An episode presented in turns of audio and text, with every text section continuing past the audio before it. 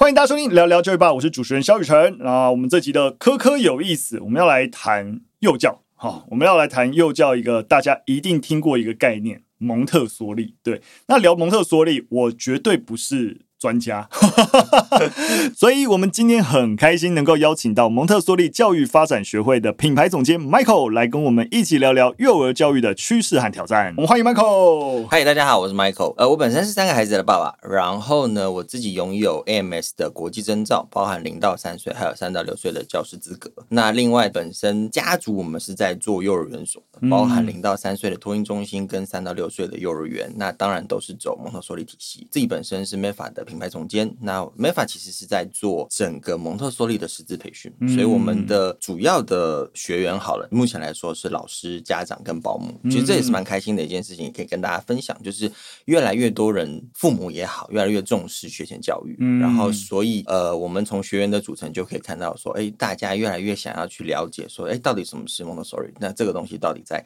在沟通什么？没错，今天就是跟着我这种小白了哈，一起透过 Michael 大神，而且。Michael 有三个小孩，我第一个小孩在今年十一月底才要出生啊！真的吗？前辈，前辈，前辈，有小孩叫学长，有小孩是很开心的事啦。对，那我现在充满焦虑，一定会，一定会。但是单个小孩，大家都会说哦，很很很佩服的，就是你很有勇气。但是其实你生了一个，你就会发现说啊，好了，就是这样。对，边际成本是递减，养一个需要花的力气，养第二个不是乘以一倍，可能只有一点五倍或一点三倍。我可以这样说吗？成本是另外一件，但疲惫程度啊，你养一个的时候。你疲惫程度是一好了，嗯，你第二个出来的时候，疲惫程度可能变三，真的假的？真的。但你第三个，这样不就在吓我吗？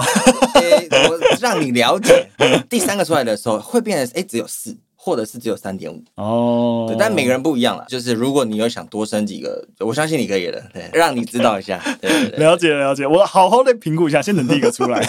你第一个出来先体验一下，先体验一下。好，我们岔题了，岔题了。我们回到就是今天核心，就是透过我这个小白，我相信我们听众朋友不见得了解，就是蒙特梭利的一些核心精神。一开始就先来稍微认识一下。那刚好 BBC 也有啊，针对蒙特梭利有一篇专文介绍了。那我就提供一些相关的讯息，然后再请 Michael 做一些补充。那基本上啊，蒙特梭利的整个教学法基本上就专注在针对儿童比较敏感期的时候提供比较好的刺激，而且最核心的原则啊是希望所有给幼儿的一些学习教材都是要适合儿童的。那什么叫适合儿童？就是你在设计这些教材的时候，要对儿童是有吸引力的，而且是能够刺激他所有感官的。另外，也希望就是说每个孩子在这个学习的过程当中，不是被一个限制住、限制住的，对，而是他们能够拥有一定程度，那个程度，我觉得我们待会就可以多聊一下，嗯、就是说。让他们可以自由的移动啊、行动啊，发挥他们自己的创造力跟自己去解决问题的一个能力。嗯、那教师的角色其实是引导者。哎，这其实我觉得跟我现在，因为我本身是中学老师，啊、所以其实实际上面，我觉得我现阶段在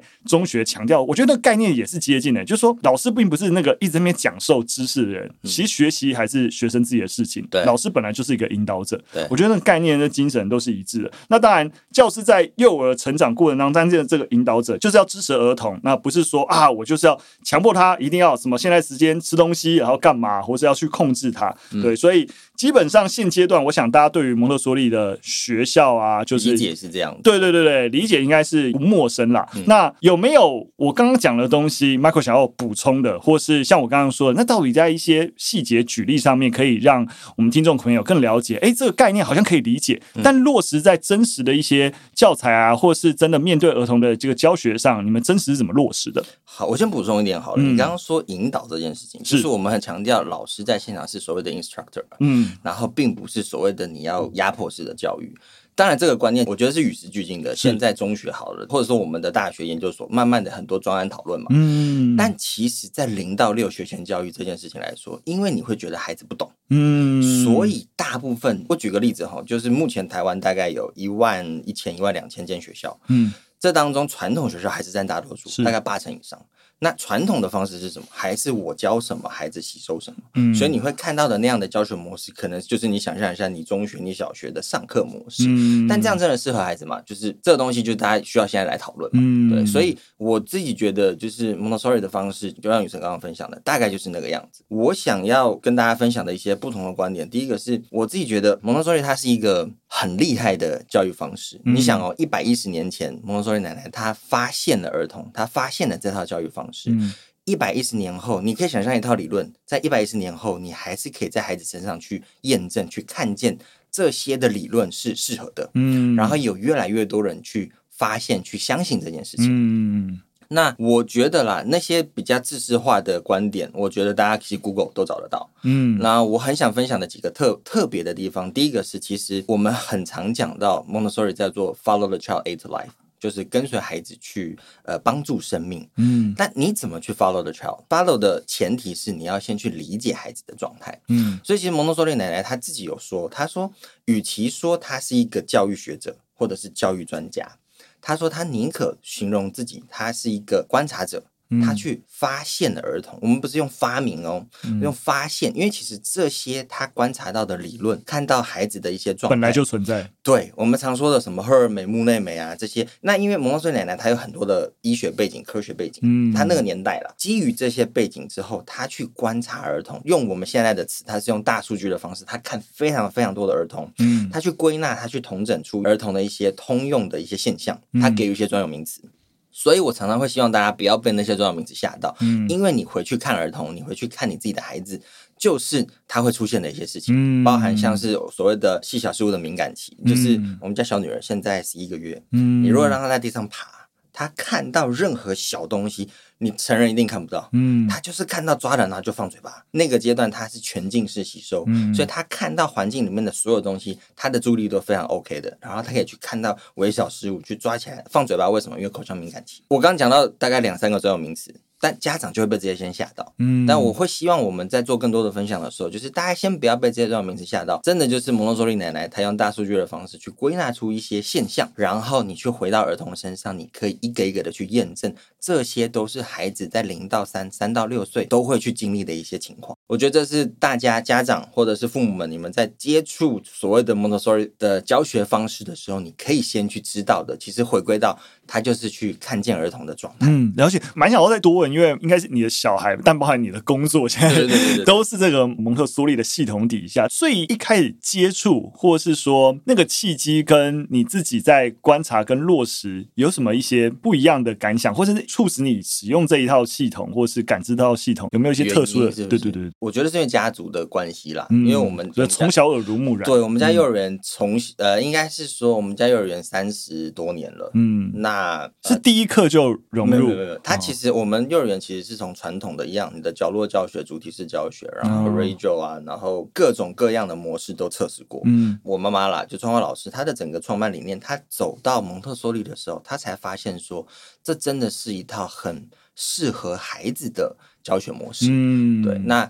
当然，他会去搭配一些其他的东西，但他真的是一套可以兼容并蓄很多其他东西的优点。然后，他重点是可以帮助孩子最多的一个教学模式。嗯，了解。我补充一下，就是为什么会走这件事情，其实是因为我们自己的本身是有孩子出生的，在遗传下来出生，你会 你会有感觉，你会有感觉。然后，你身为父母之后，你会去想更多，就是你到底可以为孩子做些什么。对，那我们走进这个的初衷，因为我本身是念商管的，以前真的是无感。嗯，但你第一个孩子出生之后，你会开始去想要陪伴他更多，嗯，然后你会去想说有没有你可以做更多的事情去帮助他。嗯，对，那你做多了，发现了后，你会发现说，哎，以前。你受到的一些状况，你不想在孩子身上发生，嗯，然后你同步去看你的身边的朋友好了，你会发现说，现代的父母大家都是高知识水准的水平，嗯，可是，在学前教育，在零到六岁的孩子这个阶段，大家都不知道怎么对待孩子，嗯，嗯，所以。我们的初衷真的是想分享一套我们自己觉得很受用跟孩子互动的方式，然后让更多家长、更多朋友们可以。因为这样子而有一些改变的机会。了解，我想除了 Michael 自己这个见证之外，我也跟大家分享，这其实。你就说用一个学术的概念，其实也会想要知道说，在教育学研究，里面想说，哎，蒙特梭利这样子教到底有没有用？那当然，你可以显然，既然是一百多年的一个教学法的落实，那中间当然就是有研究想要来验证这件事情。但大家可以理解，啊如果说要做一些特定教学法的研究，尤其要研究它具体的成效到底是不是好的，其实难度是很高的。我觉得所有在社会情境下的一些新的方案啊、新的可能性啊，你要去研究都蛮难，因为我们做一般科学就很简单嘛，你就会知道说，我就是把控制变音控制住，对不对？对，然后呢，就是在操纵变音，然后调一调，然后看最后的结果如何，那你就会知道说，哎，这个控制变音对应的这个应变结果，对，你就可以知道，哦，那就可以知道。我这边再补充一下，因为其实蒙特梭利的教学模式最被大家诟病的就是它并没有经过科学实证。嗯，当然现阶段而言，有越来越多的研究，社会行为科学的研究，慢慢的可以去证明，然后或者说脑科学的一些发展嘛。但是就以前来说，大家对于蒙特梭，因为他就是用观察的方式，然后去归纳。嗯，对，所以这个东西真的是被目前很多人去诟病的，他没有经过科学实证。嗯、那你有什么样的证明可以去说它是有效的？嗯，但我会觉得就是说这个质疑某种说的也不太公平，因为像我说了，其实你回到我们很实务面的教学现场，我经常拿来举例，为什么一般的公立学校老师你要吃？乙等是件很困难的事情，嗯，就是所有都甲等啊，因为你无法去评鉴老师的教学成效。嗯，为什么没办法评鉴？你不能用学生考得好不好来评鉴一个老师吧，对不对？对。那你说，那其他学生的学习表现，或是说整个成长表现，是跟老师教的有关吗？你根本没无从对你无从验证这老师的教学法啊，或是整个陪伴孩子对于孩子的这种很全方面的成长，他的。关联性本身就是那个是直性的东西，对，没错。所以我觉得这不是蒙特梭利问题，是总体而言都有类似的问题。对教育这件事情，验证成果这件事情，你很难能够牵动。像我刚才讲，我们没有办法在一个实验室环境里面把那个控制变音对全部控制住，然后说只看这个，只有这个老师的影响因子哦，然后他教不同的学生有怎样的一个反应，我们根本办不到这件事情。孩子接受到的刺激是非常非常多样，但还是有一些研究试着在做这件事情啊。例如说，哎，我最想要比较，哎，有经过蒙特梭利的小朋友，然后跟没有经过蒙特梭利小朋友，他们表现出来，如果说用一个比较大的数据，你说个别学生的差异是不是？哎，这真的只是个别差异，还是你蒙特梭利的一个教法？那我们当量体比较大的时候，就可以感受。但我们呢也会发现，就是说，哎，其实因为蒙特梭利。毕竟在呃很多的地区，它是一个比较不是公立系统的一个项目，嗯、是一个私立系统的项目，对。所以呃也有会质疑说，哎，那是不是就是只有蒙特梭利可能一开始的小朋友可能就是社经条件比较好啊，哦、然后所以你这样子验证成果，它它本来就会发展本来就会比较好，对对对，所以啊，其实我们也有找到一篇，就是在维吉尼亚大学心理学教授，他也就试着透过随机抽样的方式。然后让这些孩子接受蒙特梭利的一些教学法，然后再去做一些比较。那当然，结果发现。就还是有比较好了，通常通常最后结果都是比较好。这个研究啊，它是分析孩童大概在五岁时，就是你接受蒙特梭利，然后一直到五岁时候的进展，然后大家发现，例如说包含四肢能力啊、数学能力啊、呃、执行功能、社交技能，在这些项目上面都优于啊你接受其他的就是教学法训练下的一个孩子。那到了十二岁的时候，他们甚至能够表现出更好的一个故事讲述的一个能力。你即使质疑蒙特梭利的教学法，最起码你没有听到因为蒙特梭利。教学法而受苦，对对对，对，最起码是这样嘛，对对对。那相反的，还是有一些这样子的研究，那证明孩子是有效。那当然，我想我们今天也不是说要来这边跟大家推荐哦，只有这个教学法。那我相信大家在开始有 准备有小孩，准备有小孩，念你也会开始接触各式各样的一个东西。但蒙特梭利是你一定听过，那我们也想透过这个节目，然后让大家更好的理解这个概念。好，我这边同步补充一下，我觉得其实。呃，我们常常会跟家长说，因为我们很常被问到这样的问题嘛，就到底蒙特梭利好在哪边？然后，呃，我们以前。就是譬如说三四十岁的爸爸，我以前没有接过受过蒙特梭利教育啊，我还不是长到现在这样，嗯、就是发展也很好。所以我们常会跟大家分享，就是蒙特梭利它不会只是蒙特梭利，我们都在强调融合。嗯、所以像是我们现在新推出来的，像是 Pickler 或者是呃 Rachel 华德福这些东西，其实我们都融入在当中。嗯、就是每一个教育它都有它厉害的地方。嗯、就像刚刚我们说的，我们今天不是来布道的，就是蒙特梭利它就是其中一种教学方式。那我自己很喜欢分享它的一个点，就是它真的帮孩子，就它从理解孩子出发，就像我们刚刚说的，从 Follow Child Aid to Life 这个东西开始，你理解孩子的发展。进程跟发展状态，然后你从孩子的角度出发去解构他的学习，嗯，所以我们常常会被大家讲说蒙特梭利的教学方式很笨，嗯，为什么你要去帮他切割成一个很简单的，譬如说倒水的工作？你看他的工作流程大概有十个。嗯，所以刚开始接触到的父母们会觉得说，为什么需要这么笨的方式去做这些事情？嗯、但你后来会发现说，他真的是一步一步的去引导孩子，那个是孩子他在学习事情的方式。嗯，所以我们常会说，我们不是在教孩子什么，嗯、而是你帮他去创造属于他的学习环境。嗯，那他就能够沉浸在那个学习当中。现在什么沉浸式学习这些东西，也许是可以套用的。他是边玩边学，然后他在不知不觉之间，他把这些能力都融合在当中了。嗯、所以回应刚刚你的这个呃研究报告哦，其实我们很常说，我们 Montessori 希望培养孩子的叫做 OCCI 的能力，嗯、就是 Order、Concentration、Coordination 跟 Independence 这四大能力。嗯、那这四大能力并不是一些学科能力，不是一些感官能力，但它能够去帮助孩子在面对外在环境的很多不确定之下，他能够有内在的安定感。嗯，那这真的跟一零八课纲在讲素养教育的概念有关系，对不对？嗯、对，我们也很常被问到一零八课纲你怎么跟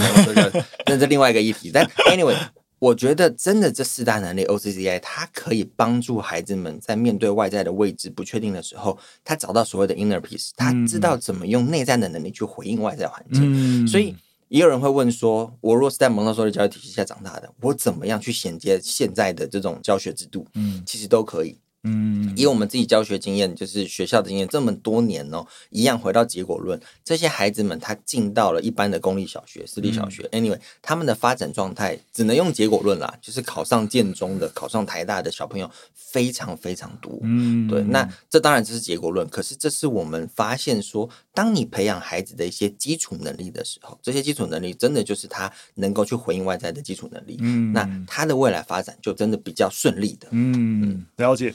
我想，我们再往下，就希望进一步去谈一件事情，就是，毕竟蒙特梭利像刚才说，已经是一百多年前，然后就是哎发展出来一套东西。但大家也知道，我们这个节目最常关系的就数位学习，对对不对？尤其是今年又有 AI 浪潮啊 等等，对对对？尤其在疫情底下，就是数位融入教学是越来越普遍。嗯、那在幼儿阶段，我想更长就是父母现阶段你要说不三 C 育儿，难度也很高，对不对？几乎不可能的事情，我真的是还没有听过我身边哪一个有小孩的，你不会喂他手机看东西的，然后喂他平板，不可能哦，很难，对对对。可是很多时候，那个父母其实是很焦虑，我没有办法不给你看手机，嗯，但是我又很担心，嗯啊，你的视力啊，你的什么东西，对对对，那父母就存在一个，我好像在，对我这样是不是偷懒？但我就在这个状态，我又不得不这样做，然后很辛苦。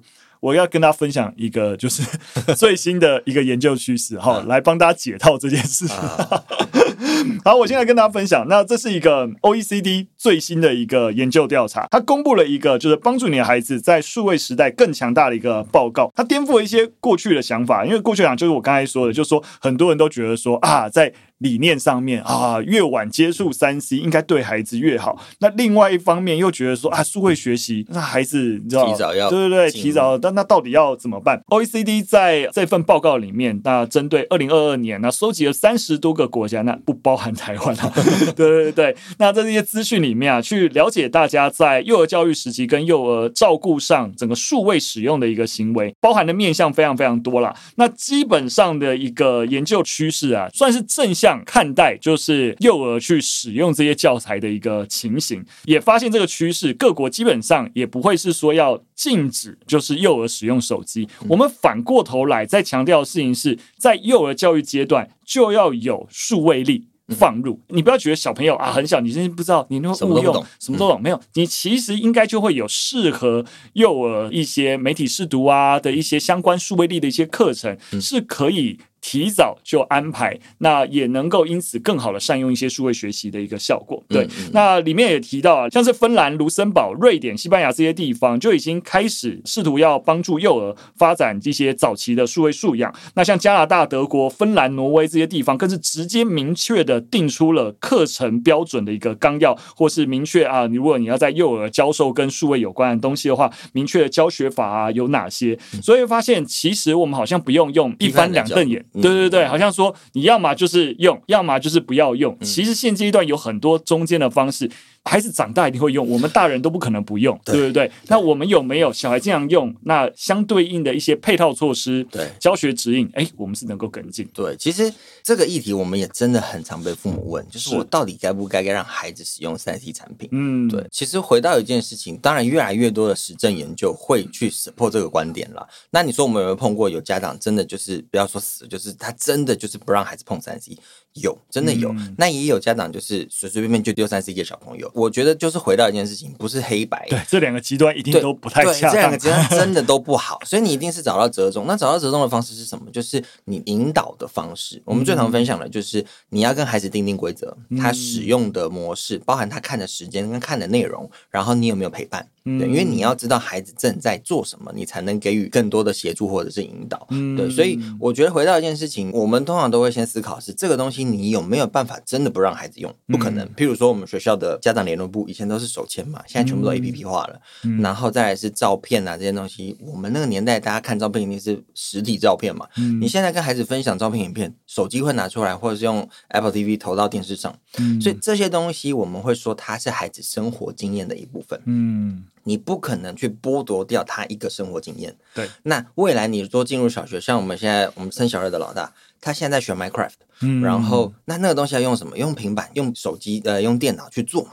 所以他一定会成为孩子未来的能力一部分，跟是他生活的一部分。嗯，如果没办法剥夺，那我们就找到。跟孩子能够相处的方式，嗯，了解。那我想进一步问，顺着刚才讲的，就是我觉得在这样的一个状况底下，回到我们今天主题，蒙特梭利的教学法，嗯、在整个数位融入或是数位学习，像刚才讲了，你们本来在整个融合教育里面就觉得这个刚刚这样子的理念趋势底下，感觉是放了进来了。但实际上面有没有一些比较明确的案例，结合数位学习，通常具体会是怎么操作？我说老实话，因为就蒙氏的操作部分，我们分五大领域嘛，日常感官、语文、数学、文化。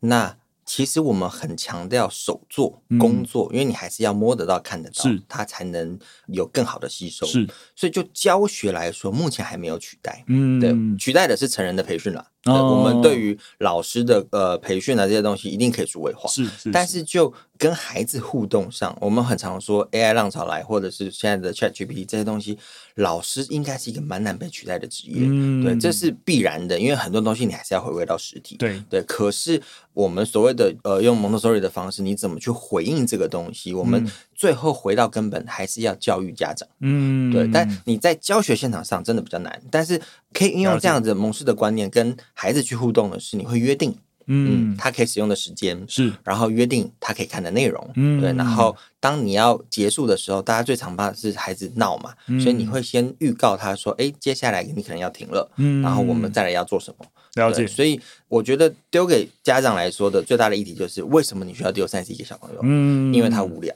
因为你没有陪伴，你没有时间，对，所以要去看到问题的本质，然后去找到说，哎，你真的跟孩子的陪伴时间上能不能调整？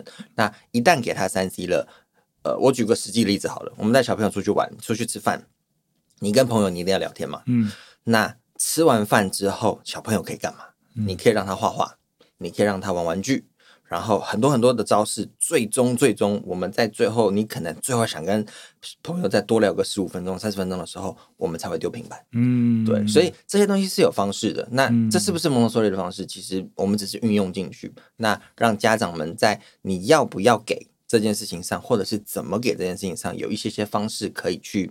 帮助你跟孩子有更好的互动。嗯，了解。这边其实也有提到，就是说，毕竟在现阶段，大家一定还是有一些担心，觉得即使幼儿使用一些数位的一些工具来辅助学习，好像是一个可以被接受的趋势，但那个担忧还是存在。所以其实也有一些地区是有一些配套的，像刚才 Michael 有说到，就是说，哎，呃，对于那个使用时间可以做一些限制啊，或者是说可以呃有一些变通，比如说重点是。是了解数位或作为一个学习工具是可行的，它不一定是一个荧幕嘛，它也可以是一个机器人、对对模组，对不对？或是有一些类似模拟效果、一些纸牌拼图，嗯、那可以让它也有相对应的一个学习的效果。我想到可以补充一个点的，就是。因为数位学习，或者是说你想把 AI、程式语言这些东西融合在教学当中，其实我们有在做这些事情。嗯，对，那当然还在开发阶段，可是我们有把譬如说数位的那个城市语言零一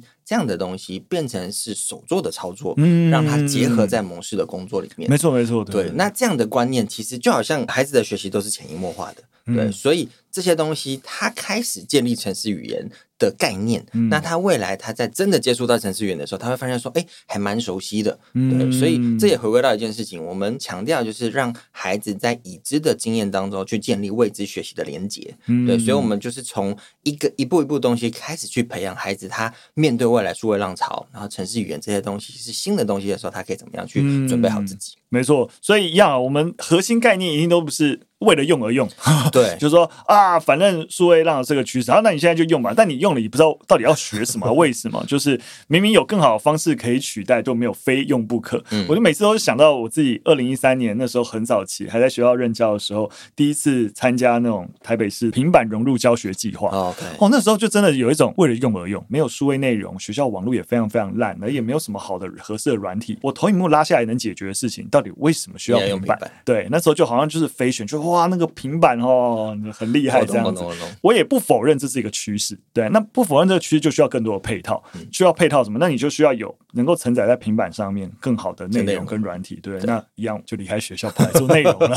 还有现在的，还有现在的，就逻辑上其实就这样，就的确你那些趋势你可能不能够抗衡，但你不能说趋势这样，然后你就一窝蜂了如何？就我们还是要看，如果回到教学现场，回到对孩子他到底学习什么，然后有没有真的一步一步往前获得相对应的能力？对，其实我觉得我们的理念为什么我们可以契合是这样的，因为我们希望把很多对孩子来说很艰深的东西，譬如说历史教育、地理教育、文化教育这些东西，你怎么带入孩子的生活当中？你怎么把秩序感带给孩子？你怎么把数位的东西、AI 的这些城市语言、零一这些东西？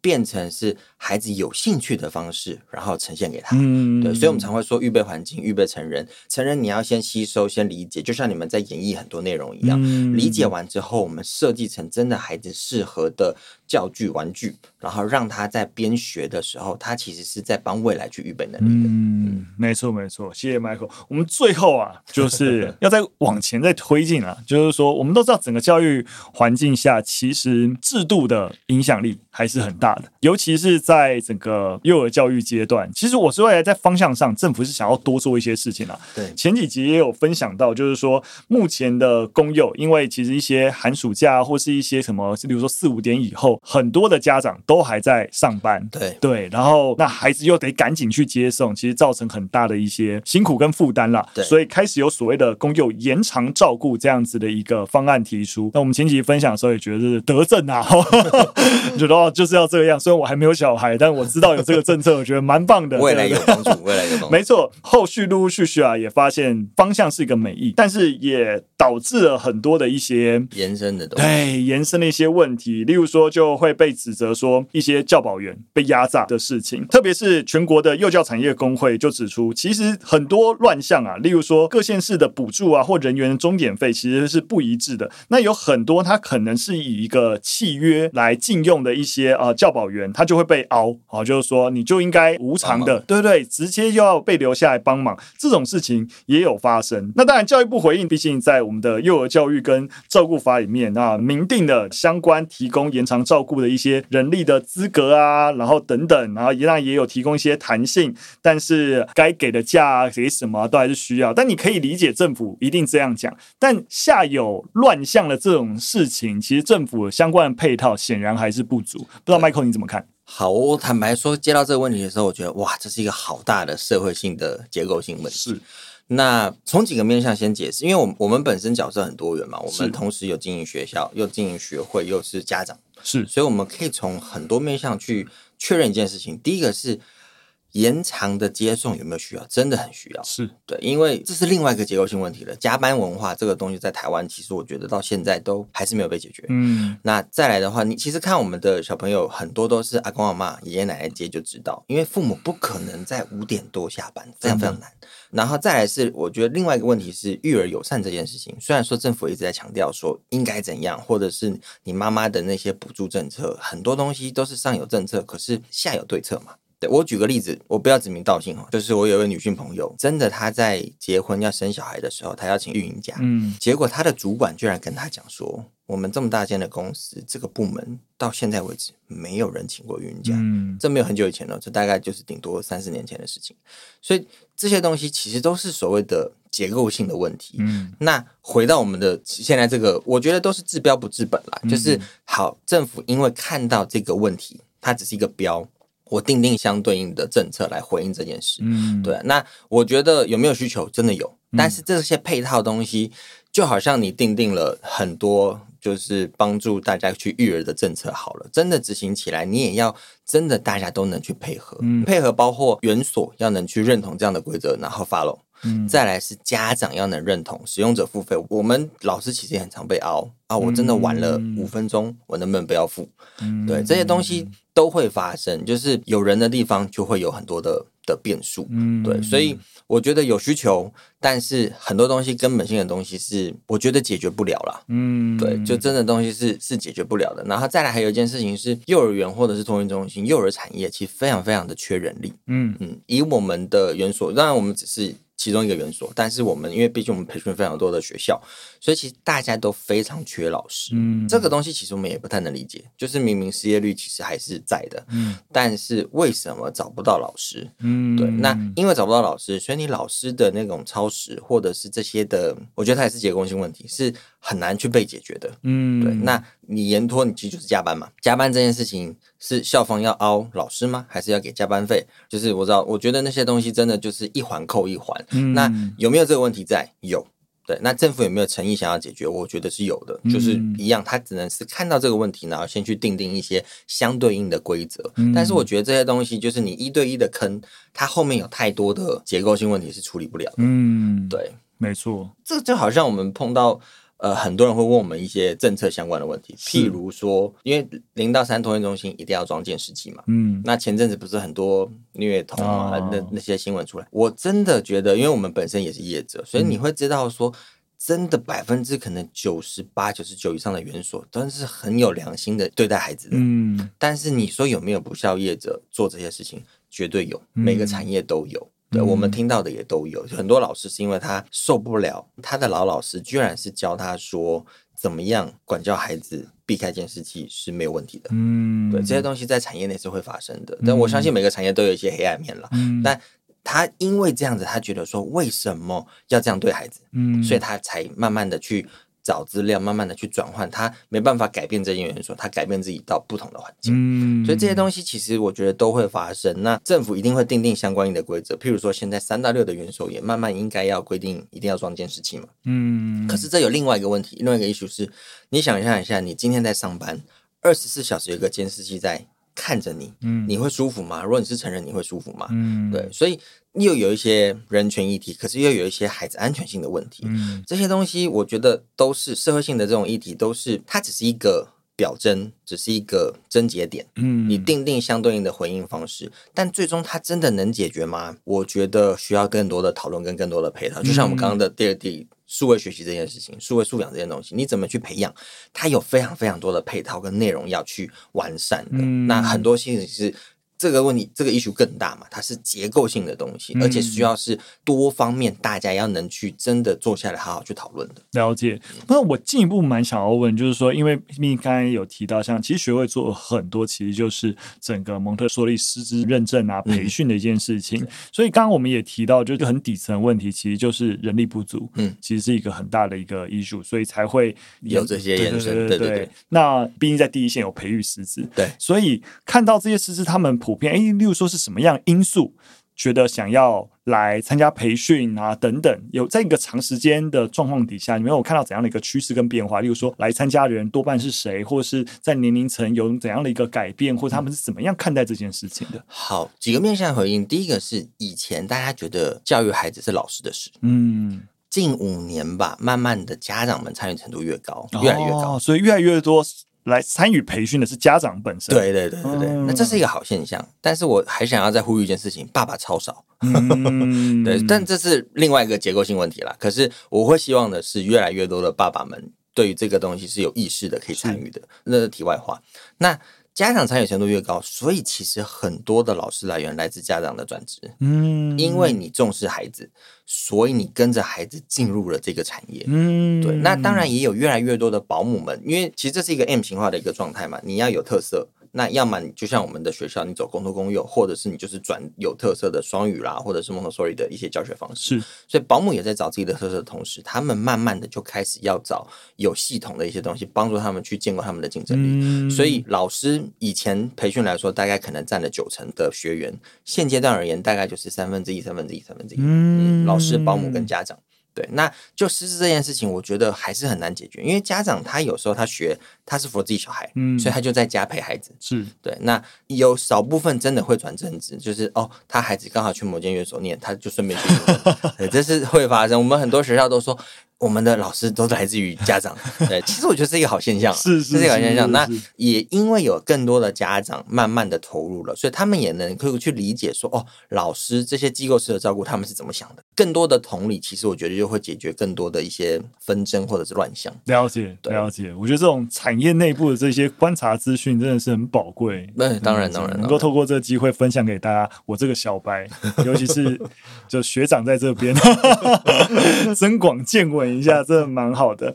好的，那我觉得讲到这边，我想我们就是跟大家分享的三则讯息就到这边差不多。不过最后很开心邀请 Michael 来，不知道你有什么额外一些资讯或者学会在做的事情，可以跟我们听众朋友分享，或者大家要怎么支持？好，好，好，好，当然，那当然，我觉得最后跟大家分享一下，我们最近跟小黑皮正在啧啧集资的 Hello 时间的魔法师。嗯、那其实这一套宝盒也是秉持我们的理念啦，我们希望带给家长们一套真的能够去陪伴孩子。边玩边学的内容，所以去年我们合作了 Hello 上海的邻居，然后我们带给孩子所谓的呃生态，然后认识台湾的一个方式。那今年 Hello 时间的魔法师，他是从蒙特梭利历史教育出发。然后去帮助孩子建构他的内在秩序感，嗯、然后去回应外在各种变动的环境，嗯、然后创造他的稳定学习、自主学习的基础。嗯，我们也很开心能够跟 Meva 能够到第二年的合作。当然，我们也希望能够持续持续的合作下去。这个前提都是需要大家一起支持。对，这一切都是你知道资源的调集，一直都是要把一些好的事情发生一个很重要的一个前提。当然，当然。好的，今天非常感谢大家的收听。那一样，喜欢我们节目内容，会有任何回馈，或是你对于蒙特梭利的一些教学的一些方法啊，有任何疑问，也都可以留言告诉我们。那我们就下次再见，拜拜，好，拜拜。